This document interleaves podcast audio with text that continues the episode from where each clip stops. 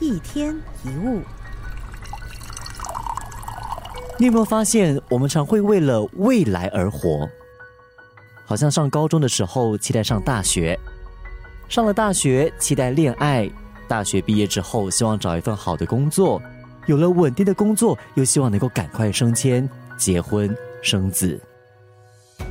德国哲学家叔本华曾感慨的说：“有一种人呐。”一心只会为了未来奋斗，一切只寄望未来，总是等待所有的事物快点到来。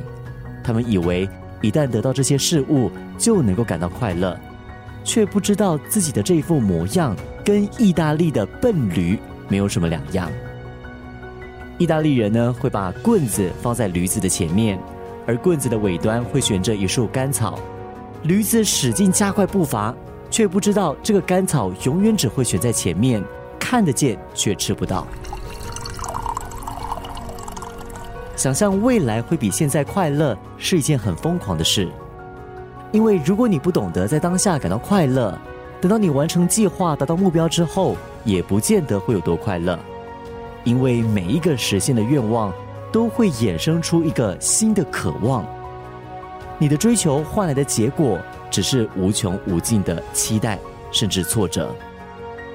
而且人生是无法掌控的，未来未必是你想象的那个样子。例如，我们辛苦存钱，等到可以买房子的时候，房价却涨了好几倍。有了钱，有了时间，想带爸妈去旅行，但父母已经走不动了。当你总是为下一刻做准备，其实正在失去现在的这一刻。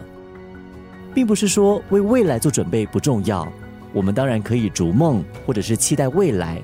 但一定要记住，追求美好未来的同时，也一定要享受迈向未来的每一天。